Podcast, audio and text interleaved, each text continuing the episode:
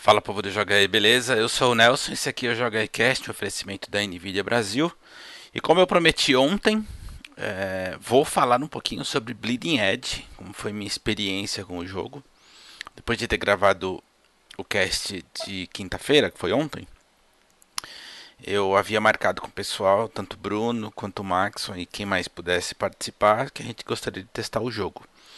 E aí já fica aqui meu agradecimento ao Felipe Negrão, que é um, um parceiro já de longa data nosso, que acompanha o jogo há bastante tempo. E é um, um mestre do Destiny, o cara manja muito do jogo. E ele se propôs a jogar com a gente porque ele também entende um pouquinho de MOBA e tal. E aí ele entrou, aí o, o Trancas também, que é o nosso conhecido lá da Capcom, também tá viciado nisso aqui. Ele participou do grupo, ficou conversando com a gente, dando umas dicas e tudo mais.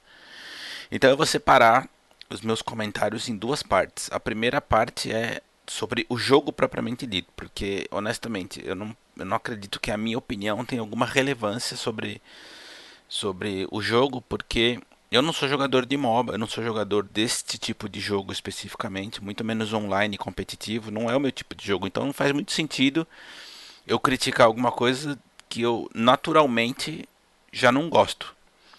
Então eu, eu me desfiz dessa, dessa minha peculiaridade, né, o meu gosto pessoal, e falei assim, não, vou jogar e olhar com, com a cara limpa. Então a questão é, é, o visual é muito legal, eu diria até que, grosso modo, assim, bem distante, ele me recorda um pouco do Sunset Overdrive, eu acho que até por conta do coloridão e por conta da fisionomia forçosamente desproporcional dos personagens, assim, sabe? É, é bem caricato. É zoeiro mesmo, esse é o termo por conta disso eu, eu, eu, lembrei um pouquinho do Sunset. E bom que se destaque que o design dos personagens é muito bem feito. É muito, muito legal. Todos os personagens são sensacionais. Eu até brinquei ontem com eles enquanto a gente estava jogando. Que eu torço para que eles virem é, bonequinhos, action figures, porque eles são muito legais, cara. Tem alguns que são, inclusive, mais sensacionais que outros. Eu tava jogando com aquele que é um, um guitarrista e ele tem a, ele anda meio curvado assim, cabeludo e tal. Enfim, são todos muito muito bem feitos. Os bonecos são bem legais. Jogamos acho que umas seis partidas mais ou menos. Isso significa em tempo real, sei lá, umas duas horas provavelmente. Acho que a gente começou a jogar uma 11 da noite, por aí 11 e pouco, e aí eu desliguei era uma da manhã, então é, duas horas mais ou menos. O início foi tristonho, mas porque eu não sei é, jogar esse tipo de jogo, então quero deixar isso bem claro que o jogo ele, ele tem um tutorial, ele te ensina o basicão, mas é natural que para quem não está habituado com esse tipo de partida é uma sofrência e leva um tempo para você se acostumar. E aí assim, falando como um completo noob nesse nesse gênero, é que de cara você percebe que não adianta você ficar querendo trocar de personagem a qualquer instante terminou uma partida, pega outro personagem, começa de novo. Não funciona desse jeito. Eu, assim, a minha associação mais básica que eu, que eu faço para você que também não joga entender do que é que eu tô falando é mais ou menos como se você montasse aí um time de, de futebol com os teus amigos, né? Vai jogar no salão, vai jogar no society, enfim. E aí você vai lá uma semana, uma vez por semana ou duas vezes por semana jogar. Se você vai sempre com as mesmas pessoas, em determinado momento, né, rola um entrosamento, cada um sabe como é que se posiciona, você entende como é que os seus companheiros jogam, enfim. A partida começa a fluir.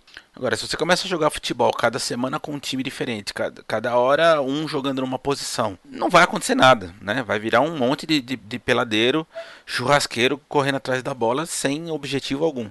E esse tipo de jogo é exatamente essa situação. Você, um, tem que escolher um personagem que te dê afinidade. Então, assim, tudo bem. De início você vai testar alguns para tentar entender qual é que se encaixa melhor no seu, no seu tipo de jogo. Se é, é, aqueles os tanques, né, que são os mais pesadões, mais fortes, mas que tem muito mais força bruta, ou aqueles que são mais fracos, mas são os mais ágeis que ajudam a limpar o cenário, ou se são o suporte para ficar uh, curando lá a tua equipe. Então, assim, depende muito de como você curte jogar né? Como você se adapta melhor. E aí sim você decidir qual é o melhor personagem para você e treinar muito com esse personagem, porque você tem que entender tempo de reação do personagem, como funcionam os golpes, em que momento é melhor você usar este ou aquele movimento, quais habilidades você deve investir mais para melhorar, para aprimorar, para se integrar melhor no seu jogo de equipe. E aí chega na segunda parte, que é você ter uma equipe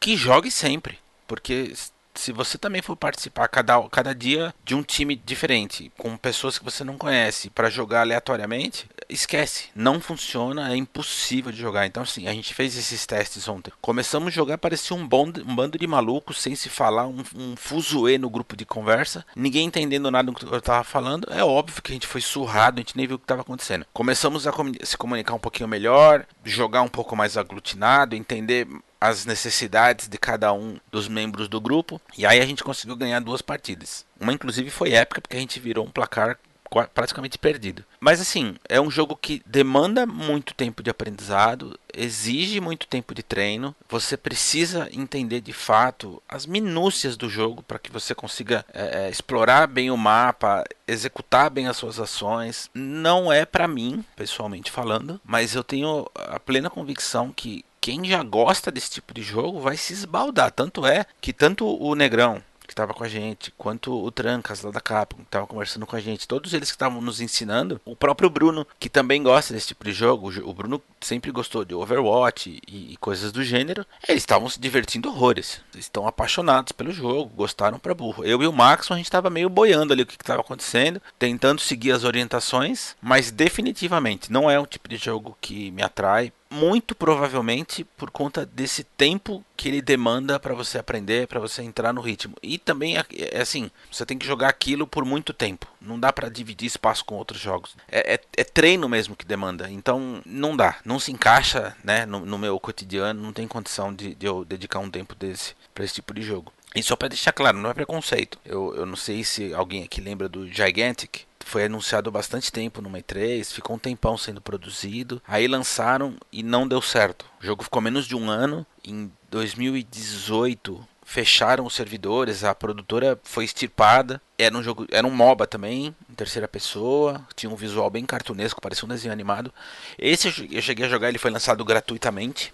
Eu cheguei a jogar um pouquinho também, não foi nada, nada por muito tempo. Esse me agradou mais, eu acho que até por conta dos objetivos que eram um pouco distintos e também porque pelo menos no momento em que eu joguei, logo que ele foi é, disponibilizado na live, você conseguia jogar sozinho, porque você punha uns bots. Para quem é nubão, para quem é Zé Ruela, tipo eu, era o jeito mais fácil, mais prático de treinar sem um você se frustrar, porque quando você entra numa partida desse tipo de jogo, que as pessoas já manjam muito de como funciona, de como jogar e coisas do gênero, você não consegue ter tempo de, de aprender, porque é tudo muito rápido, né? Você tem que pensar em mil coisas ao mesmo tempo. Para quem está iniciando, você já pega um cara veterano, não tem a menor condição. Você entra num looping de frustração, porque cada partida você é massacrado e aí você não tem o tempo necessário para entender seu personagem, para entender as regras, para entender o que está acontecendo. No fim das contas, você acaba largando. E, e no Gigantic tinha o lance de você colocar bots, então dava para treinar e tal. Eu tava até pegando o jeito, gostando, pum, fecharam o jogo, acabou com tudo. Não durou nada, que foi uma pena. O Bleeding Edge eu acho que é mais ou menos o que vai acontecer. Ontem mesmo a gente já pegou vários times que, meu, os caras jogavam por música, assim, é impressionante ver o pessoal ultra hardcore viciado. E aí fica difícil de você pegar o jeito, né? Ou seja, a menos que você tenha, sei lá, oito pessoas para os oito entrarem no jogo. E não tem como fazer isso, porque uma vez que você monte a sala com quatro, o seu oponente é escolhido aleatoriamente. Ou seja, lascou-se. Você não tem como fechar um grupo com amigos para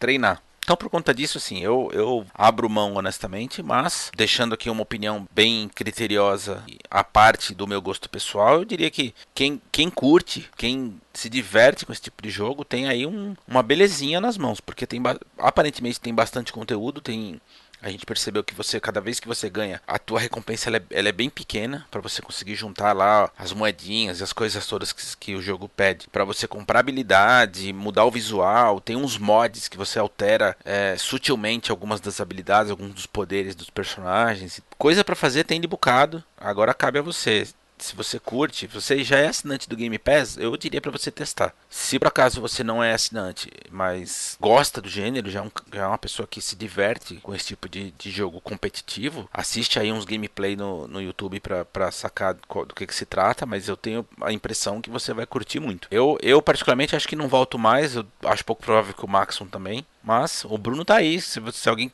quiser jogar, é só chamar. O pessoal tem trocado ideia sobre o jogo também no nosso grupo do Discord, então fica o convite aí para você entrar no grupo e conversar com quem também curte do gênero, tá? E recadinho, na segunda-feira eu vou gravar o podcast junto do Maxon. Ele vai dar uma dissecada sobre Resident Evil 3 Remake. A criatura já acabou, óbvio, né? É evidente que já acabou. E na segunda, quando cai o embargo, vou gravar com ele, libero para vocês, para quem estiver ouvindo, quem estiver assistindo, ter a opinião balizada de alguém que de fato entende sobre o tema, beleza? Então é isso, Joga Cast fica por aqui, um oferecimento da Nvidia Brasil. A gente se vê na segunda-feira. Bom descanso para todo mundo, fique em casa.